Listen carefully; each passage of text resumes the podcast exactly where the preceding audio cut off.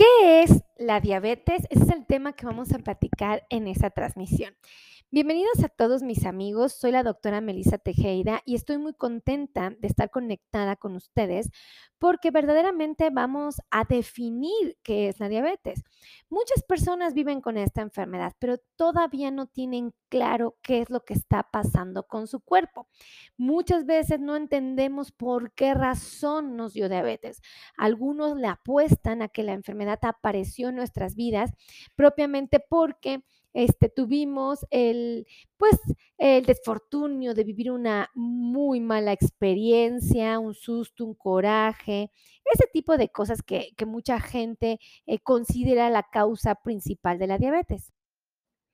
Déjenme decirles que afortunadamente esto no es una realidad, un susto o un coraje no van a ser los responsables de la presencia o del diagnóstico de esta enfermedad. Déjenme describirles que la diabetes es una enfermedad crónica caracterizada por una concentración anormal de glucosa en la sangre. Se produce porque existe eh, eh, una carencia o una mala utilización de una hormona llamada insulina. Déjenme explicarles esto. Esta hormona es producida por un órgano que se llama páncreas. Es indispensable para transformar la glucosa de los alimentos en energía.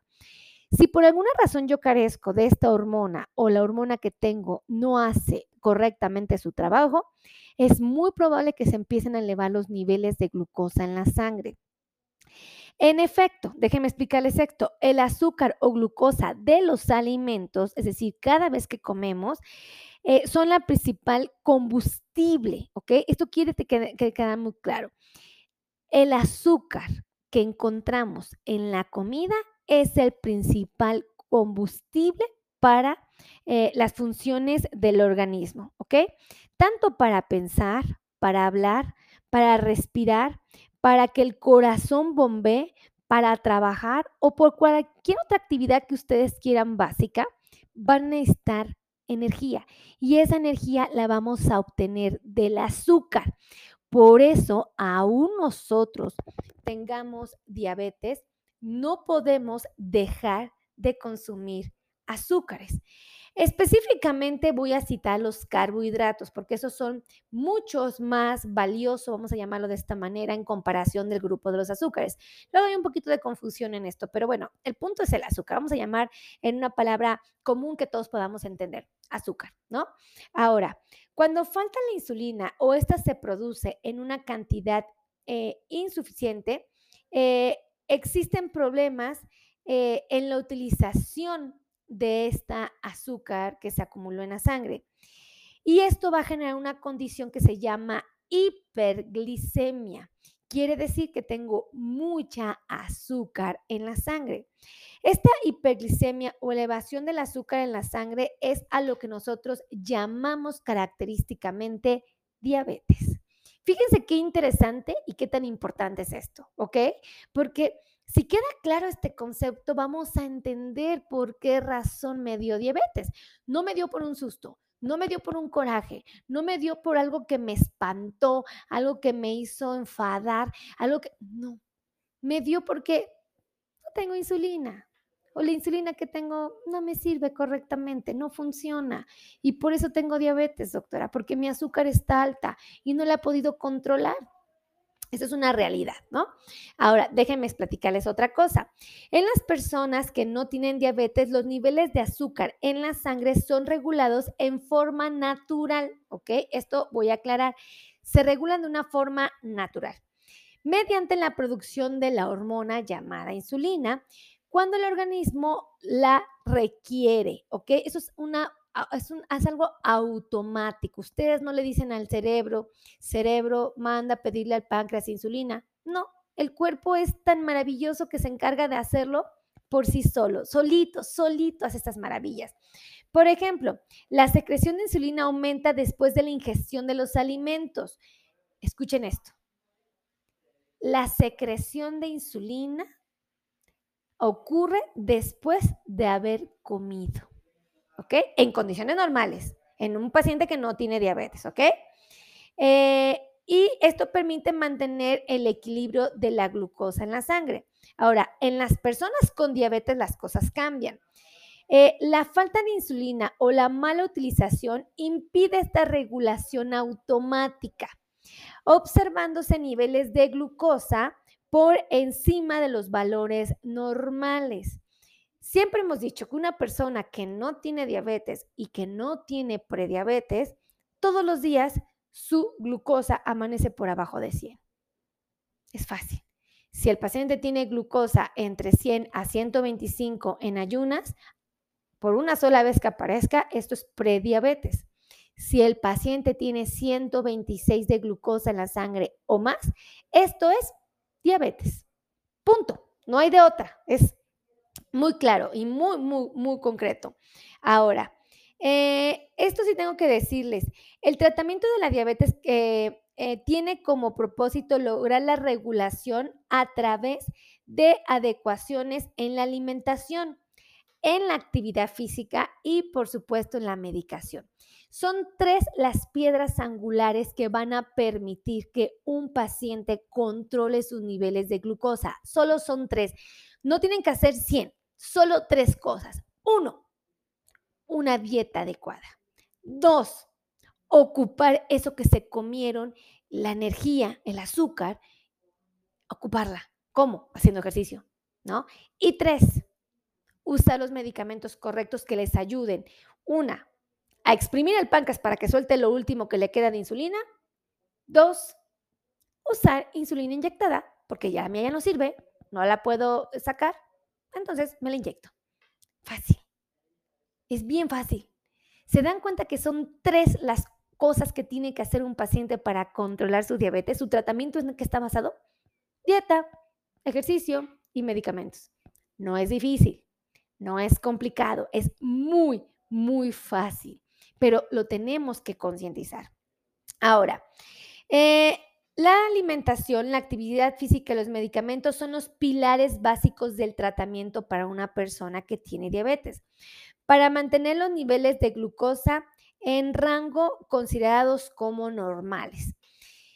Ahora, ¿qué necesita una persona que tiene diabetes? ¿Qué tiene que hacer? Bueno, ya dijimos tres pilares, pero específicamente, doctora, ¿qué es lo que tengo que ejecutar? Uno, un plan de alimentación personalizado y específico.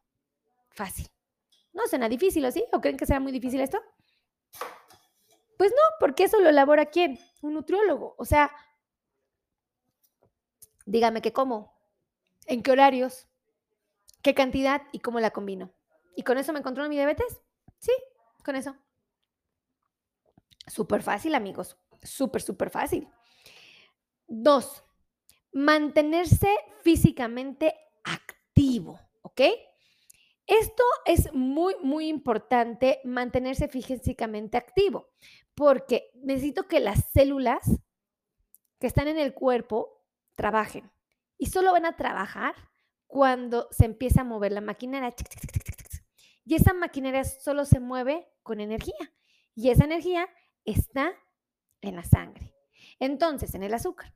Entonces, si yo me mantengo activo físicamente, voy a echar a andar la máquina, voy a ocupar esa energía que está ahí y mis niveles de azúcar se van a regular. Es muy fácil, realmente es muy fácil. Ahora, tomar sus medicamentos según indicado por el médico. Esto es importantísimo porque muchos de mis lindos pacientitos toman iniciativas, ellos solitos dicen, ah, claro, pues si el doctor me mandó la metformina en la mañana y no se me controla el azúcar, pues yo me la voy a tomar también en la noche. Y mi comadre se la toma en la tarde, entonces me la voy a tomar tres veces al día. Esto no lo deben de hacer ustedes. Ustedes no pueden ajustar ni el medicamento, ni la metformina, ni la glibenclamida, ni la insulina. Esto lo tiene que hacer un médico porque eh, hay más. Ahí les va. La metformina no baja el azúcar. ¡Ah! Ya, ya, ya, ya, ya, ya los hice que así explotar la cabeza de muchos de mis pacientes hermosos. No esa es su función. Su función es inhibir que el hígado suelte azúcar. Y ya tiene otras funciones maravillosas, pero que ustedes creen que la metformina es para que les bajen la glucosa como tal, no, esa no es su función. Entonces, Se los platico para que no sean inocentes y me estén tomando los medicamentos por iniciativa propia sin recurrir a un profesional, ¿ok? Ya saben que tienen que compartir, compartan, compartan, compartan, compartan esa transmisión. Esto es importantísimo que lo sepan. Y bueno, ya si les cuento de la metformina, les cuento de la glibenclamida, les cuento de cada tipo de insulina, porque cada tipo de insulina tiene una función. No todas las insulinas son iguales, no funcionan en el mismo tiempo, no actúan la misma cantidad de horas, ni tampoco se van a poner las mismas unidades, ¿ok? Van a ajustarse cada uno de estos medicamentos en base a las características personales de cada paciente. No va a ser el mismo tratamiento médico para una persona que antes de la pandemia estaba laboralmente activa a una persona que en la actualidad está resguardada en su casa. Nada más desde ahí ya cambió todo el esquema de tratamiento. Todo, todo. No es el mismo plan de alimentación para alguien que sale a trabajar y que tiene que cargar sus toppers que para una persona que eh, propiamente se da a la tarea de poderse guisar en casa. Cambia, cambia mucho, mucho amigos, ¿ok? Bueno, con decirles que hasta la economía nos tenemos que preocupar, porque no es lo mismo una persona que te dice, tengo los recursos para comprarme el salmón, Alguien que te dice, doctora, no es mala onda, pero la verdad me cuesta mucho trabajo comer carne porque no es barata. Entonces, uno tiene que analizar todo eso y elaborar un plan. Fíjense, es bien interesante y bien importante.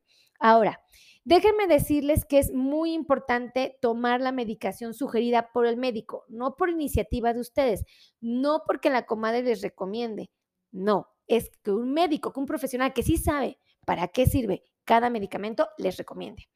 Ahora, hay que verificar el azúcar en la sangre frecuentemente. Y esto voy a hacer mucho y Aquí voy a resaltar un punto que seguramente no han tomado en cuenta. Muchos de mis pacientes, doctora, es que yo amanezco bien. Fíjese que me tomé el azúcar hace 15 días en la mañana y la encontré en 93. Ay, estoy re bien. Y yo así. Me quedo así con mi ojo cuadrado y digo, ay, ¿cómo le digo a doña Rosita que eso no es garantía de que su azúcar esté controlada. Ella no sabe que su azúcar va a estar cambiando en el transcurso del día. El azúcar puede estar controlada a cierta hora, pero después de comer se puede disparar si ella deja de comer, se le puede bajar muchísimo. Si ella come una golosina, se le puede subir otra vez. Si esa golosina la acompaña con un alimento con fibra, no se le va a disparar tanto. Si doña Rosita acompaña ese alimento con una grasa, puede ayudar a amortiguar un poquito el efecto de la glucosa en la sangre. O sea, y yo me doy cuenta que doña Rosita no lo sabe. ¿Y cómo, cómo puedo evidenciar a mi doña Rosita? ¿Cómo puedo saber si realmente sabe cuidarse o no? Le digo, ah, muy bien, doña Rosita, entonces salió 93 su azúcar. Ah, qué bueno, pues me da gusto que ese día, a esa hora, su azúcar estaba bien. Oiga, ¿y cuánto sacó de hemoglobina glicosilada? Y te queda así pensando y me dice, ay, no sé, doctora, es que, pues yo no sé, nunca me, no, no, no sé ni qué es eso. Y yo así, ¡ah! Imagínense qué tan importante esto, que es como cuando uno va arreglar su coche con un mecánico y uno le dice al mecánico, oiga señor, vengo que me cambie la bomba de gasolina porque se quemó. Y que el mecánico les diga, ¿y qué es la bomba de gasolina? ¿Ustedes creen que él es mecánico? Obviamente no. Lo mismo pasa con mis pacientitos cuando me dicen que tienen su glucosa controlada, pero no saben cuánto tienen de hemoglobina glicosilada. Quiere decir que realmente no tienen un control de su glucosa, porque si lo tuvieran, sabrían que ese estudio debe de estar con un valor de 6.5. Si ellos tienen más de este valor, su diabetes no está controlada. Si lo tienen por abajo, pueden tener una diabetes perfectamente controlada sin mayor problema, o igualito a 6.5. Pero cuando el paciente no te, no te sabe identificar cuánto tiene de hemoglobina glicosilada, es cuando dices, mmm. y luego le preguntas, oye, doña necesita, y cuando usted desayuna, come o cena, ¿cuánto tiene de azúcar después? Ay, no sé, mija, es que yo nada más me pico en las mañanas, porque ya está bien caro esto de las lancetas y de, los, de, de las tiras reactivas. Y pues yo no me lo puedo andar picando constantemente mi dedo. Entonces, como es re caro, mija, pues, pues cuando me pico siempre sale bien. Y yo sí, ¡ah! me desconcierto. Esa es una realidad, amigos, que acontece y que sucede muy frecuentemente. Entonces, el autocontrol es indispensable. ¿Cómo tienen que hacer un autocontrol? Bueno, es muy sencillo, es fácil. Fíjense, yo sé que es caro los insumos, yo sé que no son baratos, eso me queda claro que no es algo que podamos estar comprando constantemente. Entonces yo digo a mis pacientes, ¿por qué no hacemos esto? Háganse ustedes su hemoglobina glicosilada cada tres meses. Punto. Solo hágansela cada tres meses. Su resultado, su fin, su meta es que su resultado salga de 6.5%. Punto. Si sale más, ojo, no está bien. Si sale menos o igual, son unos fregonazos porque están haciendo lo correcto, van bien, van bien, ¿no? Pero si tú quieres saber cómo estás en este periodo de tres meses, porque pues no te vas a esperar cada tres meses y va a salir alta y alta, tal, tal, tal, ah, tranquilos, pues pueden hacer eso. Se pican su dedo, por ejemplo, el día lunes empiezan, dicen, el lunes me voy a picar en ayunas. ¿Cuánto salí? 116. ¡Uh! Perfecto. Excelente. El martes me voy a picar antes de desayunar y dos horas después de haber desayunado. Y lo anotan. Y anotan cuánto sacaron antes de desayunar en una libreta. Todo esto tiene que estar en una libreta, ¿ok? Y luego me anotan que desayunaron y luego a las dos horas después de haber desayunado, cuánto sacaron. Su meta es que antes de desayunar su azúcar esté entre 80 hasta 130. Y dos horas después de haber desayunado, la meta es que el azúcar esté por abajo de 180. Y si ustedes ven que el azúcar se salió por arriba de 180, una, o lo que desayunaron que anotaron ahí fue mucho, o propiamente no contaron bien los carbohidratos o no supieron cuánta azúcar metieron inocentemente en su desayuno, o el medicamento que están usando no es el adecuado, ¿no? No lo sé. Eso lo tenemos que ir complementando. El día miércoles ustedes dicen, ah, bueno, pues me voy a picar en la comida. Antes de comer y dos horas después, y lo voy a anotar. Antes de comer tuve tanto, dos horas después tuve tanto. Y algo bien interesante es que comí esto. Ay, pues sí, pues si me eché un pedazo de flan después de comer, pues con razón mi azúcar no se controló. Porque esto mismo me comí hace tres semanas, pero no me comí el flan y salió re bien mi azúcar. Ahí está, la misma meta antes de comer su azúcar entre 80 y 130, dos horas después de comer su azúcar por abajo de 180. ¿Ok? Sencillo. No tiene mayor dificultad. Entonces, súper importante que tomen en cuenta este pequeño detalle. Ahora, Ay, tengo un pendiente, amigos. Me acuerdan ahorita al terminar esta, esta transmisión que tengo un pendiente. Tengo que marcarle a mi apreciado amigo, el doctor ortopedista Benjamín, porque tengo un pendiente con él, fíjense, pero me vino la mente, me desconecté. Ah, entonces estábamos platicando de esto. Entonces, esto pasó el lunes en las ayunas, martes en el desayuno, miércoles en la comida, jueves en la cena. Me pico antes de cenar y dos horas después. Y lo anoto en una libreta. Igual, ¿no? ¿Cuánto cené? Qué fue lo que cené y las metas, las mismas metas, 80, 130 antes de ayunar, dos horas después, nunca, perdón, antes de ayunar, 80, 130 y antes de cenar, perdón, y dos horas después de cenar, por abajo de 180. Son las mismas metas y lo anotan. Ah, y ahora sí salí re bien. Pues sí, porque pues no me excedí, nada más me comí un sándwich, un tecito bien sabroso, ¡ah! y me piqué un poquito de papaya. ¡Uy! Sí conseguí el control ahí está, ¿no? El día, eso fue que lunes, martes, miércoles, jueves, el viernes, mi paciente se pica a las 3 de la mañana, ¿no? Y al día siguiente a las 7. Ahí está ya tengo mis registros y yo ya puedo evaluar si realmente estoy haciendo bien las cosas o no. O sea, no me tengo que esperar los tres meses. Ese estudio lo voy a hacer cada tres meses porque es como, como una boleta de calificaciones, ¿no? Como así como a los hijos les exigimos, ¿cuánto sacas en la escuela? Te dice, ay, bien, papi, me saqué nueve en el examen. Ay, qué bueno, mi hijo. Y en ocho días te trae uno de cinco y tú así, ¡ah! reprobó, ¿no? Y tú dices, pero dices, no, papi, no te preocupes, yo voy a seguir sacando dieces y me voy a recuperar. ¿Cómo pueden saber ustedes que es verdad? Dices, bueno, hasta que me traigas la boleta te voy a creer, mi hijo, porque a mí me preocupó ese 5 que te salió en el examen, ¿no? Y ya ves la boleta y dices, ah, si mi hijo salió re bueno para el estudio, sacó 9.3 de calificaciones, perfecto. Es lo mismito. La hemoglobina glicosilada es su boleta de calificaciones. Es la manera de saber si ustedes realmente se están cuidando, ¿no?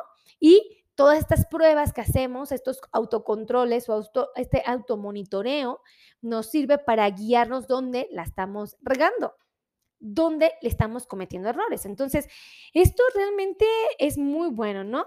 Ahora, sí es importante que nos eduquemos, amigos. Sí es importante que todos y cada uno de nosotros concienticemos la importancia que tiene el conocer la diabetes. ¿Por qué? Porque esta enfermedad afortunadamente no nos mete en líos muchos tiempo. Gracias a Dios es bien bondadosa. En muchos años está bien calladita, ni nos mete en aprietos, nos deja hacer travesuras. Pero después de muchos años, cuando hemos sido negligentes y descuidados, es cuando nos cobra la factura y dice, vente para acá, vente para acá. A ver, mi querido tío Juan, cuéntame, ¿cuántos años te portaste mal? 30. Ah, ¿30 años te portaste mal? Sí.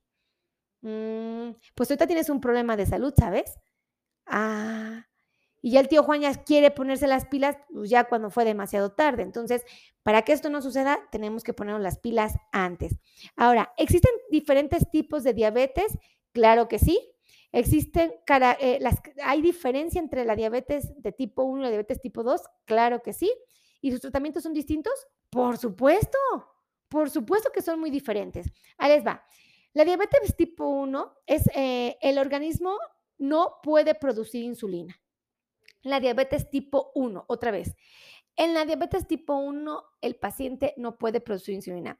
Como ya se ha señalado, la falta de insulina impide que el azúcar entre a las células para ser transformadas en energía que el organismo necesita para funcionar. ¿Ok? Ahora, por esta razón se le denomina diabetes. Hace años se le decía diabetes insulino dependiente a la diabetes tipo 1. Hace años, amigos, hace años. Ahorita ya no se le dice así. ¿Ok? Ahora, porque la persona necesitaba insulina exógena, inyectada, para eh, sobrevivir. Simple. Y por eso le llamaban diabetes tipo 1 o insulino dependiente, porque todos los pacientes con diabetes tipo 1 van a requerir insulina. Las cosas cambiaron recientemente. Ahí les va.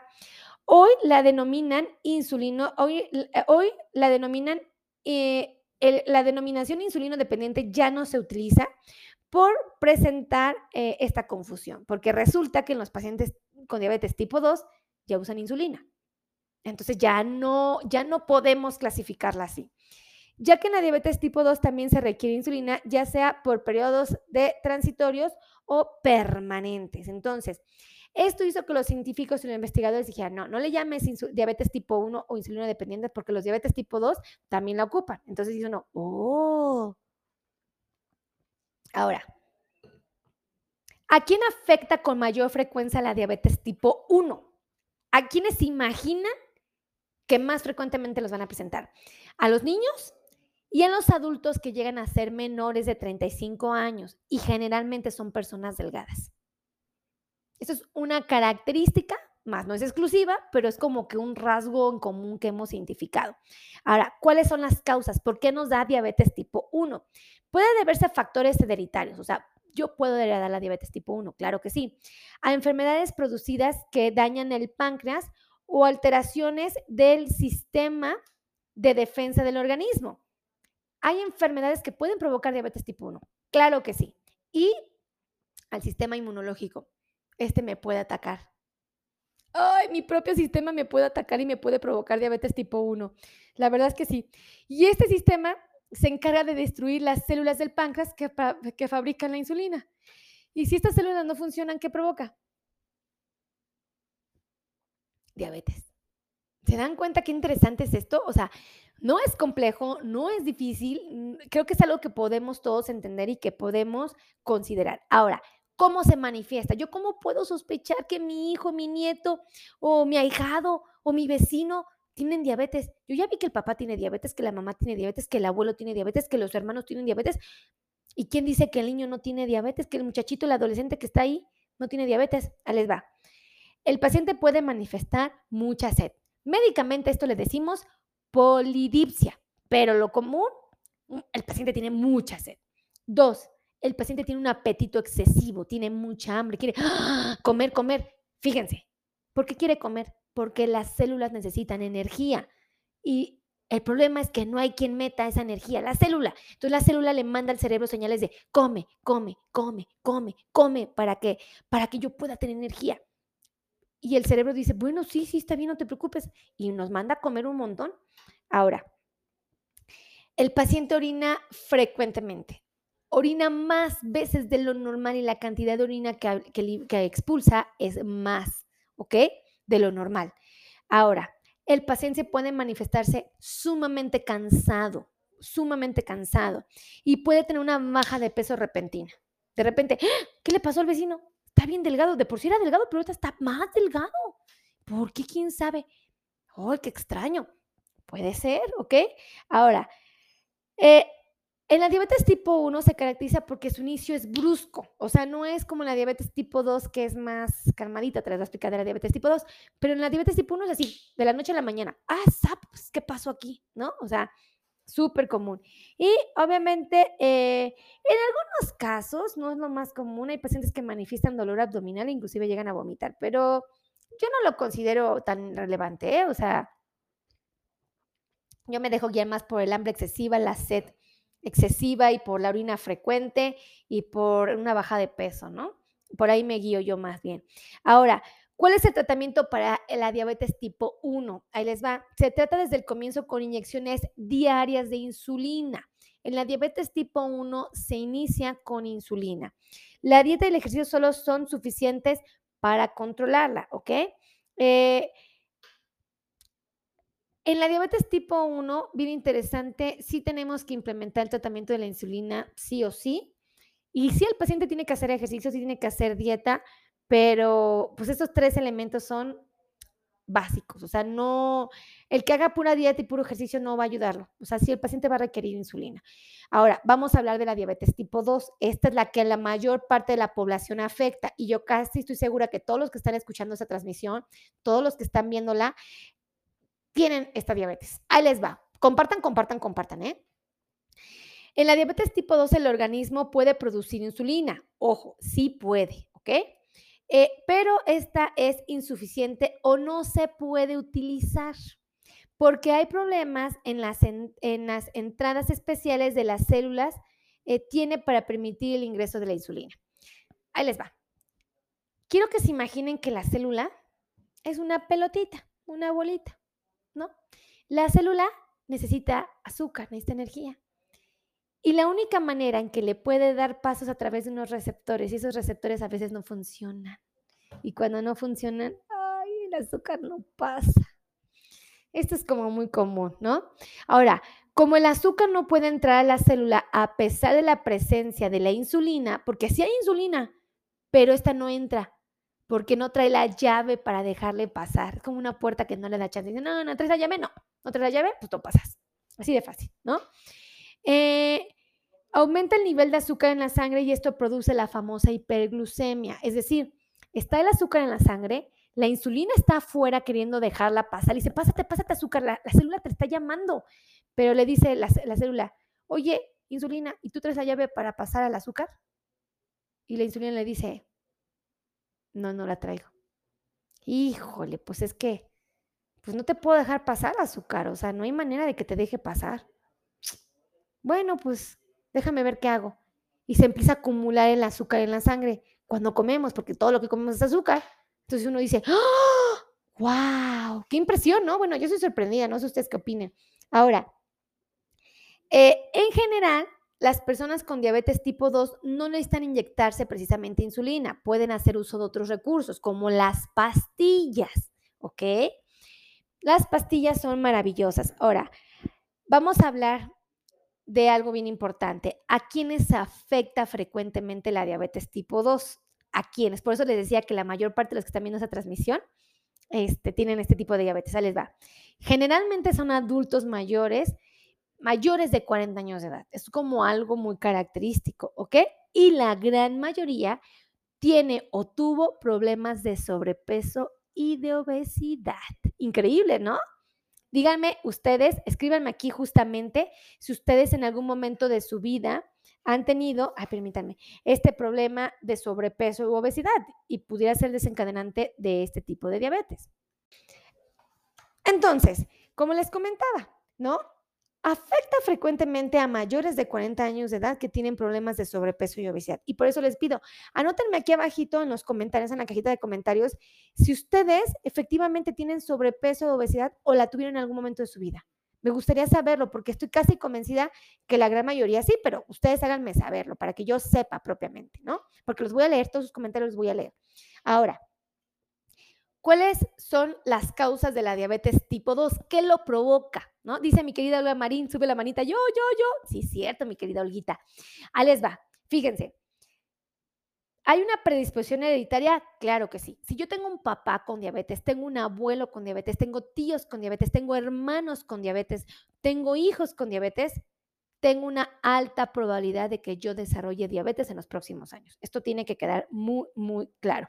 Ahora, eh, eh, eh, ahora, sí, cuando tenemos un problema de obesidad, si yo soy una persona que tiene sobrepeso, obesidad, voy a provocar una condición que se llama resistencia a la acción de la insulina. Es decir, la hormona va a salir, va a querer hacer su trabajo y el hecho de estar gorditos no le va a dar chance y entonces esta insulina va a quedarse ahí en el ambiente, va a empezar a construir tejido graso, me voy a poner más gordito y el azúcar se va a empezar a acumular. ¿Por qué? Porque no voy a poder aprovecharla. Es bien fácil de entender esto, ¿no? No sé si queda claro, pónganme aquí. Dice, yo tengo diabetes tipo 2, me pone Damián. Un beso, Damián. Échale ganas, tú puedes, Damián. Sí puedes, sí puedes. Vamos, vamos adelante. Fíjense. Ahora, ¿cuáles son los síntomas? ¿Cómo es que ustedes pudieron sospechar, intuir o su doctor dijo, mm, como que el tío Juan tiene diabetes? Ahí les va. Uno, el paciente manifiesta mucha sed. Ay, doctora, es que yo tomo mucha agua. Mi hijo, yo veo que toma litro y medio, yo me tomo hasta tres litros de agua diario y no se me quita la sed. Dos, tengo mucha hambre, doctora. Tengo una necesidad de comer sorprendente. Yo siempre he comido mucho, pero ahora estoy comiendo más y aún así estoy come y come y come y come y come. ¿Por qué comemos tanto? Porque la célula necesita azúcar. Pero manda señales todo el tiempo, decir, necesito azúcar, cerebro, azúcar, necesito cerebro, también azúcar, necesito cerebro, cerebro, necesito azúcar, cerebro, necesito azúcar. La célula está, pide y pide y pide azúcar. Y el cerebro dice, claro, tranquilo, tranquilo, tranquila célula, yo me voy a encargar de esto. Y le dice, vete a comer. Y entonces uno come, ¿no? Y estamos comiendo, clac, clac, clac, clac, clac. Pero no porque comamos significa que el azúcar que está en la sangre se va a aprovechar porque carezco de insulina. Entonces, por esa razón, la célula vuelve a pedir de comer y volvemos a pedir de comer y todo el tiempo estamos pide y pide y pide de comer. Ahora, también el hecho de que tengamos tanta azúcar en la sangre, el cuerpo es bien inteligente, amigos. ¿Y creen que hace? ¿Qué se imaginan que hace el, cuerpo? Dice, ¡Ah! se está volviendo muy espesa la, sangre porque hay mucha azúcar. Y dice, ya sé, vamos a diluirla como si fuera agua de limón. Si hay un agua de limón muy dulce en su casa, ¿qué hacen ustedes? Le echan agua, ¿verdad? No sabes que diluya, le echan un poquito más de agua para que se diluya el sabor porque está bien dulce tu agua. Lo mismo es el cuerpo. El cuerpo agarra y dice, ¡Ah! Hay demasiada azúcar en la sangre. Ya sé, la voy a robar, le voy a robar agua de donde tal vez no sea tan indispensable ahorita y se la roba de la piel, se la roba del intestino, se la roba de todos lados. O sea, ¡frum! Y entonces lo que hace es que trata de diluir, digo, obviamente todo es metafórico, ¿no? Pero trata de diluir ese azúcar, esa sangre, y busca la manera de como, como de rebajar esa, esa, esa sangre tan espesa, tan azucarada, ¿no? Y entonces pasa la sangre por el riñón y el riñón se alarma y dice, ¡Ah! oigan, yo no estoy diseñado para trabajar con tantísima agua. Esto es peligroso, pone en riesgo la salud del corazón y me pone en riesgo a mí. Y entonces el riñón dice, piden los excesos de agua, no sean sinvergüenzas. Y entonces, ¿qué creen que hace el, riñón? Tira el agua. Y entonces empezamos a orinar mucho. ¿Se dan cuenta que la triada de mucha hambre, mucha sed y mucha orina tiene una explicación? Por eso el paciente tiene esta situación. O sea, es por el azúcar alta. Cuando un paciente logramos controlar sus niveles de glucosa, ya no va a tener tanta sed porque el cuerpo ya no le va a robar agua, este, ya no va a tener eh, tanta hambre porque ya no va a necesitar azúcar porque la célula ya tiene azúcar dentro de la célula y ya no va a tener que orinar tanto porque no tiene por qué orinarla. No sé si le expliqué bien, pero bueno, creo que sí, creo que quedó claro, ¿no? Entonces, Ahora, mm, tengo que decirles que en muchas ocasiones estos síntomas pasan desapercibidos durante muchos años. Hay libros, hay estudios, hay investigaciones que dicen que el azúcar eh, se va a empezar a, a manifestar estos síntomas cuando llegamos hasta tener tres veces por arriba de lo que es normal el azúcar. Si el azúcar es normal hasta 100, hay libros que dicen que hasta que tenemos 300 de azúcar puede empezar a manifestarlo. Entonces, si yo tengo 180, 210, 215, 240, puede ser que nunca me alcance a dar cuenta porque simplemente mi cuerpo no lo manifiesta. Y ahora vamos a entender por qué razón hay tanta gente que tiene diabetes y que no lo sabe. ¿Por qué? Porque el cuerpo no se los alcanza a manifestar hasta que ya los niveles están pero súper altísimos. Por eso es que yo me preocupo tanto por mis pacientes que tienen sobrepeso u obesidad, porque muchos de ellos ya tienen prediabetes. Unos nada más tienen resistencia a la insulina como tal, otros ya tienen ya la prediabetes más delimitada, ¿no? Más clara, eh, ya está con cifras de glucosa por arriba de lo que es aceptable. Eh, y hay quienes ya tienen la, la diabetes diagnosticada, ¿no? Entonces, por eso es que van a entender que a mí me preocupa mucho los pacientes que tienen sobrepeso y obesidad o que tienen prediabetes, porque su destino o su futuro es que en los próximos años ellos ya tengan el diagnóstico de diabetes. Por eso mi preocupación con mis, con mis latinos, con la gente que vive en los países como en Estados Unidos, porque allá todavía se tiene una alimentación más agresiva, una alimentación que está basada en carbohidratos eh, refinados, ¿ok? En azúcares refinados. La gran mayoría come grandes cantidades de azúcar y tal vez ya no las puedan empezar a metabolizar, ¿ok? Todavía los que vivimos en países como México, Puerto Rico, eh, todavía en países como Perú, Chile, Argentina, Venezuela, Colombia, todavía tenemos un poquito más de control porque afortunadamente muchos de nosotros todavía guisamos en casa y podemos elegir eh, eh, mejores alimentos. Pero en países como en Estados Unidos, donde ya todo está muy modernizado, pues ya nosotros inclusive nos adaptamos viendo allá y comemos la comida rápida y esa comida rápida es de muy mala calidad y, y aparte elegimos mal las porciones y las, y las combinaciones. Entonces, Ahora van a entender por qué me preocupan tanto mis latinos que viven en los Estados Unidos, porque ellos todavía son más propensos a tener diabetes en los próximos años, ¿no? Si nosotros tenemos una propensión impresionante en México, no les cuento en países como en Estados Unidos, o sea, es sorprendente. Entonces, ay amigos, me duele mucho porque me tomé una, pastillita ahorita de mis medicamentos que me tomo en las mañanas y como que se me quedó atorando, entonces tome y tome tecito para ver si se me baja pero bueno, yo creo que ya es otra cosa. Hasta se me empezó a bajar. Ay, qué bueno. Entonces, bueno, fíjense. Ahora, ¿cuál es el tratamiento? Ayúdenme a compartir, ¿eh? Compartan, compartan, compartan esa transmisión. ¿Cuál es el tratamiento para este tipo de diabetes? Ahí les va. En la mayoría de los casos se trata con una alimentación ordenada. ¡Ah! Espérense, me acaban de regalar estrellas. ¡Oh my God! Fue mi querida Juliet Flores, 75 estrellas. Un beso, Juliet. Muchísimas gracias. Juliet me regaló 75 estrellas. Juliet me regaló 75 estrellas. Sí. Un beso, Juliet. Que Dios multiplique esas estrellas en tu hogar. De verdad, gracias, gracias infinitas por esas bonitas, bonitas estrellas. Muchas gracias. Las valoramos mucho, de verdad. Ahí les va. Fíjense, ¿cuál es el tratamiento de este tipo de diabetes? En la mayoría de los casos se trata con una alimentación ordenada. ¿Qué es una alimentación ordenada? Todo, la comida. Siempre que ustedes coman, ay, nada más porque mis toppers están en el refri. Siempre que ustedes empiecen a comer, empiecen por los vegetales. Orden en la comida. Ya sé que es muy rico. Miren, por ejemplo, yo ayer me preparé con mi esposo unos huevitos, este, con huevitos con arroz, unos huevitos estrellados, este, y lechuga porque no tenía vegetales, amigos. Ahora sí no tenía vegetales. Y mi esposo me dice, ay, no, mi amor, es que como huevos con lechuga, o sea, como que no va. Le dije, mi amor, yo sé que no son atractivos, pero pues andaban deprisa, andaba con pacientes, tenía un montón de trabajo. Mi amor, discúlpame, hazme un favor, cómete primero la lechuga. Entonces, él agarró su platito, se echó la lechuga, nada más se la comió, pues así como, ay, pues ni modo, ¿no? Se tomó un vasito de agua y ahora sí, disfrutó sus huevitos estrellados con su arroz. Todos sabemos que los huevitos estrellados tienen grasa, ¿verdad?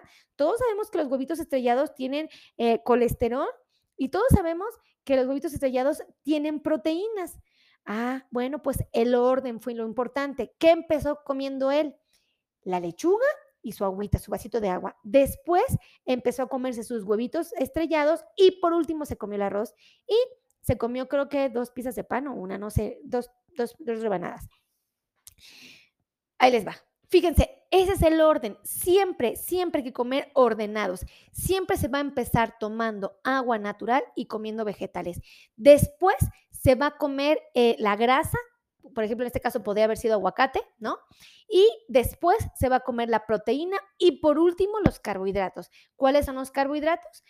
El arroz, el pan, las tortillas, ¿ok? La fruta hasta el final, pero eso ya es hasta el final.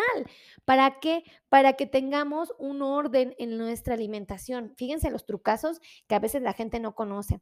Ahora, entonces en la mayoría de los casos se va a atender o el tratamiento va a ser con una alimentación ordenada, ejercicio, obviamente, porque porque si yo hago ejercicio, lo que voy a hacer es que voy a abrir las compuertas de las células para que la glucosa que esté en la sangre es como que rápido pase, como que le abren puertas. Siempre que hacemos ejercicio, imagínense que la célula es una bolita que está rodeada de puertas, ¿no? Entonces, estas puertas solo se abren cuando hacemos ejercicio. Se abren bien fácil. Hagan de cuenta que es como meter la llave y, y rápido se abre. Cuando no hacemos ejercicio, metemos la llave y tenemos que dándole marcha a ver si podemos darla, para ver si podemos abrir la puerta. Hacer ejercicio es meto la llave, rápido se abre la puerta y el azúcar que está en la sangre, rápido pasa a la célula. Y entonces mis niveles de azúcar bajan a valores normales. Es increíble lo que hace el ejercicio, es increíble. Ahora, eh, aparte de hacer esto, tengo que hacer uso de tabletas hipoglucemiantes, es decir, pastillas que me ayuden a bajar la glucosa.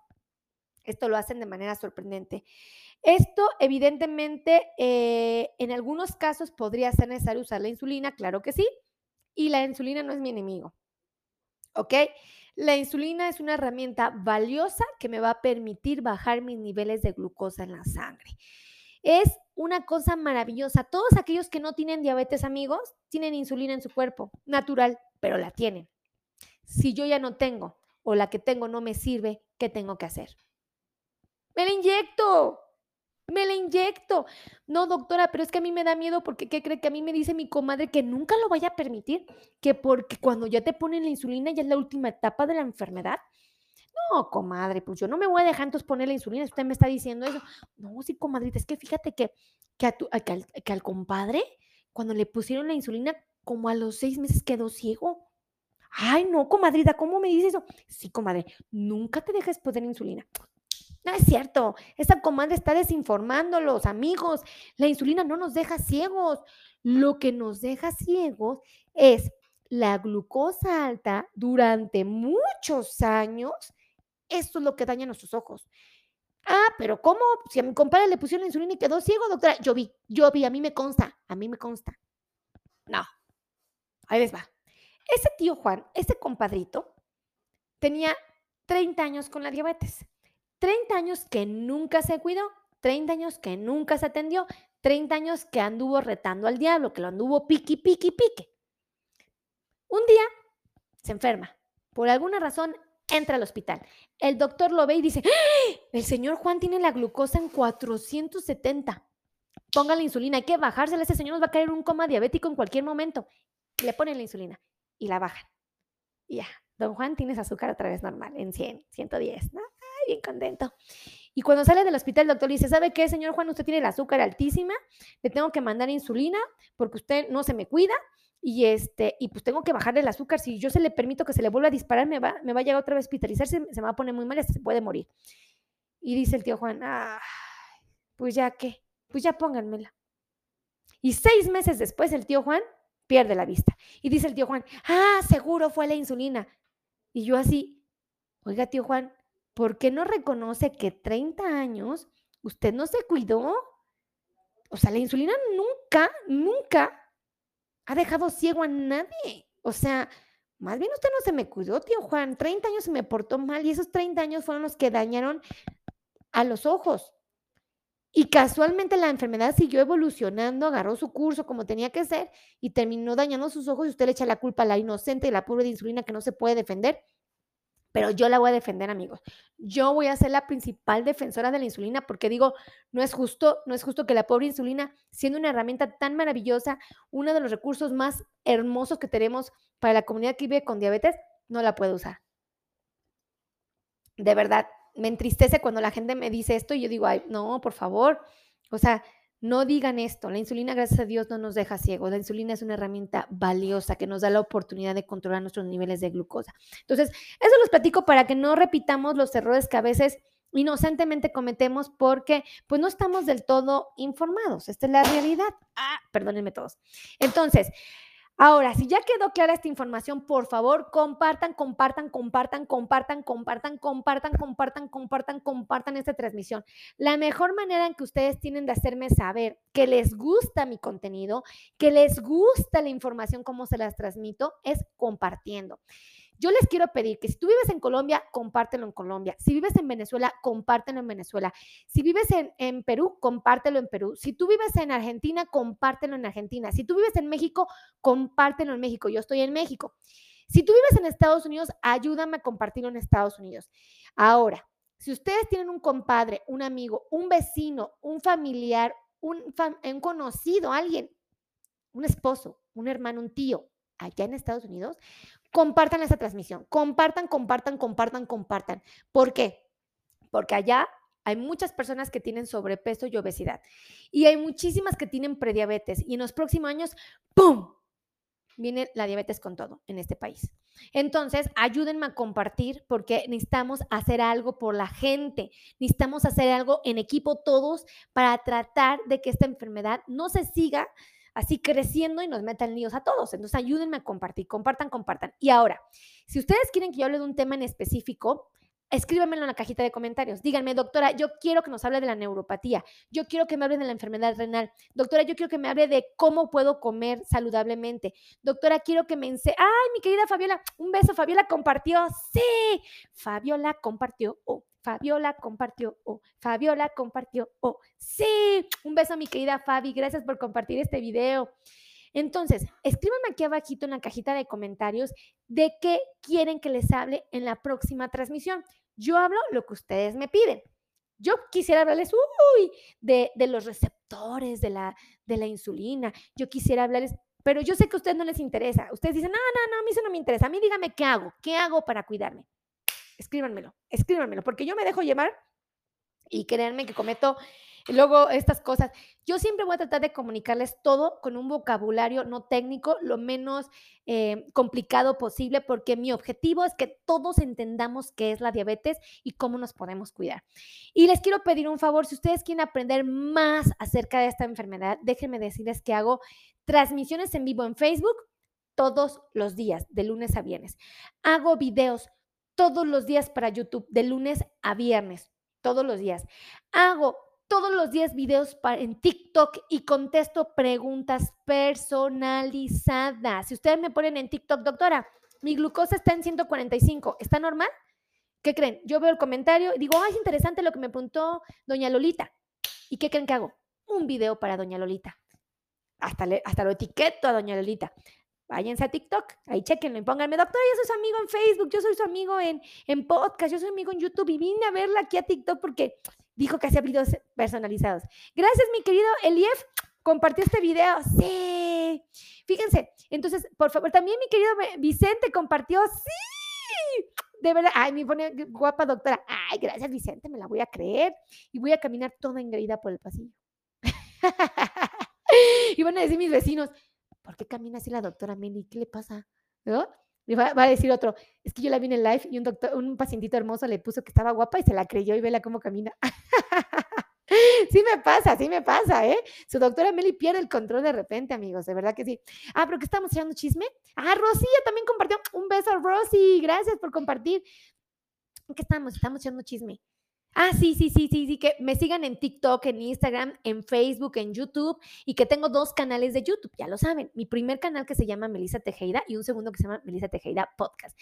Y ahora, todos aquellos que quieran una consulta presencial o una consulta virtual, es decir, por WhatsApp, por Skype, por Meet, por Zoom, pueden agendar una cita, ¿vale? Les voy a dar los teléfonos para que no me regañen porque Ya sé que me regañan, siempre los leo. Doctora, ¿por qué no dejo sus teléfonos? Yo, ¿cómo la puedo localizar si yo no le sé picar al celular? Los teléfonos vienen en los títulos de arriba de los videos, pero el tema se los voy a dar. Ahí les va. Teléfono de WhatsApp para agendar una cita con mi equipo de trabajo. Aquí tenemos médicos expertos en control de diabetes, tenemos nutriólogos expertos en diabetes, tenemos especialistas en dolor neuropático, tenemos podólogos especialistas en diabetes, tenemos ortopedistas especialistas en diabetes, tenemos ortesistas, bueno, una infinidad de profesionales de la salud que nos pueden ayudar a cuidar de nuestra diabetes. Ahí les va. Teléfonos 55 82 16 24 93. Otra vez. 55 82 24 93. Espero haberlo dicho bien. Ese es el número de WhatsApp donde pueden agendar citas. Número de teléfono de oficina donde pueden llamar y mi asistente sale y les puede contestar. Ahí les va. 55 26 51 6107. Otra vez.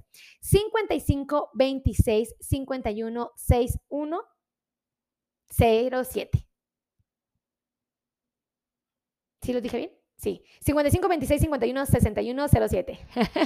ya les va el segundo teléfono, ¿vale?